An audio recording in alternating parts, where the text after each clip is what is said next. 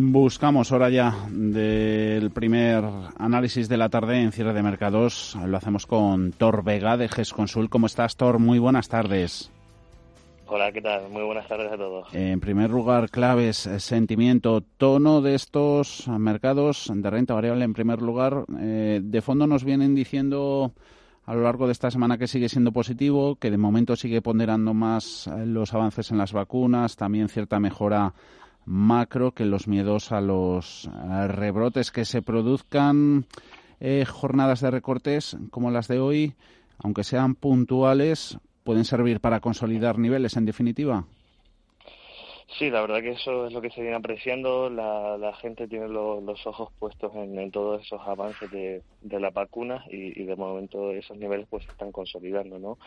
Ahora bien, sí es cierto que hay parte del mercado que, que parece que está bastante cara, ¿no? Y, tampoco sería, digamos, muy raro ni muy dramático que, que viéramos ciertos recortes en la bolsa después de, esta subida tan vertiginosa. Eh, no sé si le llama la atención o contaba con ello. El Fortaleza renovada en el euro, la historia de siempre, bien méritos propios, de méritos ajenos.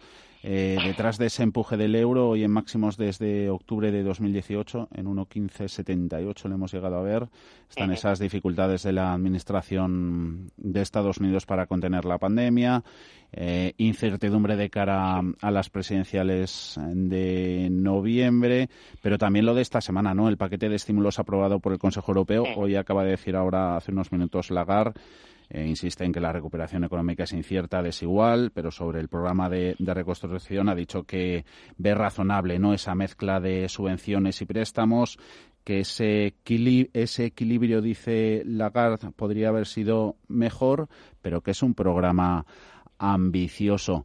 Eh, con todo eso, el euro ha sacado partido, pero ¿cómo ve el par, la relación euro-dólar y sobre todo cómo puede influir en las bolsas europeas, paraíso exportador alemán, bolsa española, economía española, nosotros exportamos más hacia, hacia eurozona, pero sobre todo si la apreciación de la moneda única puede suponer un lastre a la recuperación económica. Pues bien, pues, pues todo, todos esos temas que has comentado se mezclan y, como ya sabes, el tema de, las divisas es siempre muy complejo, hay muchos todo un cóctel, sí, que se pueden hacer. Sí, sí, efectivamente se mezcla confianza con datos macroeconómicos, políticas sociales, etcétera, etcétera. Nosotros un poquito lo que vemos eh, el euro sí es cierto que ha hecho un más 3% en, en lo que lleva de mes, un más 2% en las últimas dos semanas aproximadamente. Al final llevamos apostando por una debilidad del dólar, eh, de, digamos, de manera estructural hace bastante tiempo. Ahora ha costado materializarse, pero, pero ya está sucediendo. Hemos dejado atrás ese 1,08 por un lado, como bien comentas, tienes eh, algo más de confianza en Europa, parece que los países se ponen de acuerdo y llegan a puntos en común y eso al final te hace tirar un poco el, euro para, para arriba. Pero no tenemos que olvidar que eh, hay una debilidad estructural del dólar que la Fed, mientras subía tipos, nosotros estábamos en una especie de whatever it takes ya, ¿no? Y ellos han llegado ahora a ese punto de inflexión en el que están haciendo su, su propio whatever it takes. Entonces, todos esos dólares que metes en el mercado por, por, por ver la otra parte, la macroeconómica, estás inundando el mercado con dólares, ¿no? Y todo eso te tiende a depreciar un poco el dólar, ya no solo contra el euro, al final es el cruce principal que, que miramos los mercados, pero contra, contra digamos, una más global de divisas también, ¿no? Estamos pendientes también, por eh, mercados de deuda Ahora veía menos 0,05% rentabilidad del bono italiano a dos años. Los bonos europeos tras el acuerdo, ¿qué hacemos? ¿Compramos duración? Complicado, complicado que me preguntas también.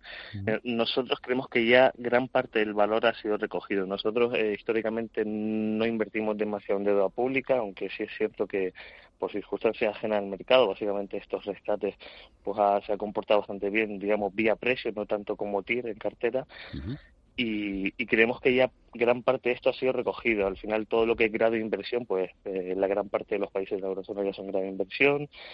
Entonces, estos, estos digamos, están muy estrechos. ¿Dónde podemos ver más valor? Pues a dónde va dirigida ciertas partes de este acuerdo, ¿no? Pues empresas turísticas que se habían quedado muy atrás, que habían tenido problemas de liquidez, pues ahí es donde creemos que está un poco ahora el foco del valor y no tanto en deuda deuda de gobierno, ¿no?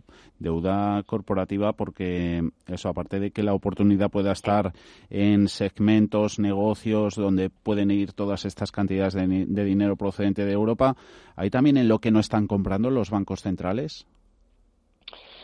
Sí, por supuesto, pues toda esa parte, como te digo, eh, ya no que no sea grado de inversión, todo lo que es high yield o inferior a grado de inversión, pues toda esa parte que se queda un poco fuera también de, la parte de los ETF y de los bonos, digamos, más líquidos por el mercado que está que está acumulando el Banco Central en, su balance, pues esa parte se ha quedado un poquito más olvidada y creemos que ahí sí que sí que se pueden pescar porque hay muy buenos emisores que creemos que el rating no, no le hace justicia a su buena gestión del negocio y una, una visión un poquito más benigna del futuro de la que están descontando hoy hoy por hoy los inversores y ahí creemos que se pueden se pueden hacer ganancias y, y realizar valor a través de la deuda corporativa, ¿verdad?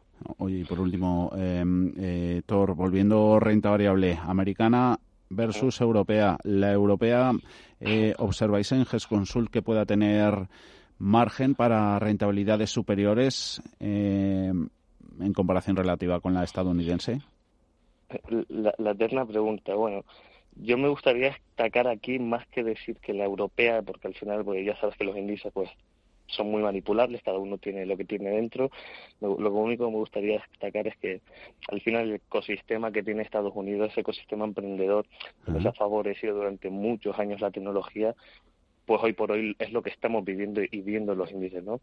Tenemos un tipo de tecnología más obsoleta, índices muy bancarizados, entonces, tanto en cuanto podamos crear valor de estas empresas, pues ese gap se va a cerrar. Mientras no sea así, pues evidentemente pues cotizarán mejor o más alto o a, mejores múltiplos aquellas empresas que se adapten mejor de, de una u otra manera a su entorno más digital, ¿verdad? Eso es un poco como lo veo. Así que seguimos apostando, por tanto, por las 5 o 6 ese puñado de FANG. Te diría que no concretamente por esas, que también alguna que es buena, pero estamos también viendo que no solo que nosotros nos hayamos quedado muy atrás, sino que hay ciertas empresas en Estados Unidos que se han ido demasiado arriba, digamos, están cruzando unos múltiplos muy, muy exigentes que requieren unos crecimientos en los próximos años muy fuertes. Y bueno, en un entorno de incertidumbre, pues es posible que no se materialice tanto en cuanto pues tengamos más turbulencias en los próximos uno o dos años de, de lo esperado, ¿no? Torvega, GES Consul, gracias por este análisis. Hasta la próxima, que vaya bien la tarde. Gracias a vosotros. Hasta luego.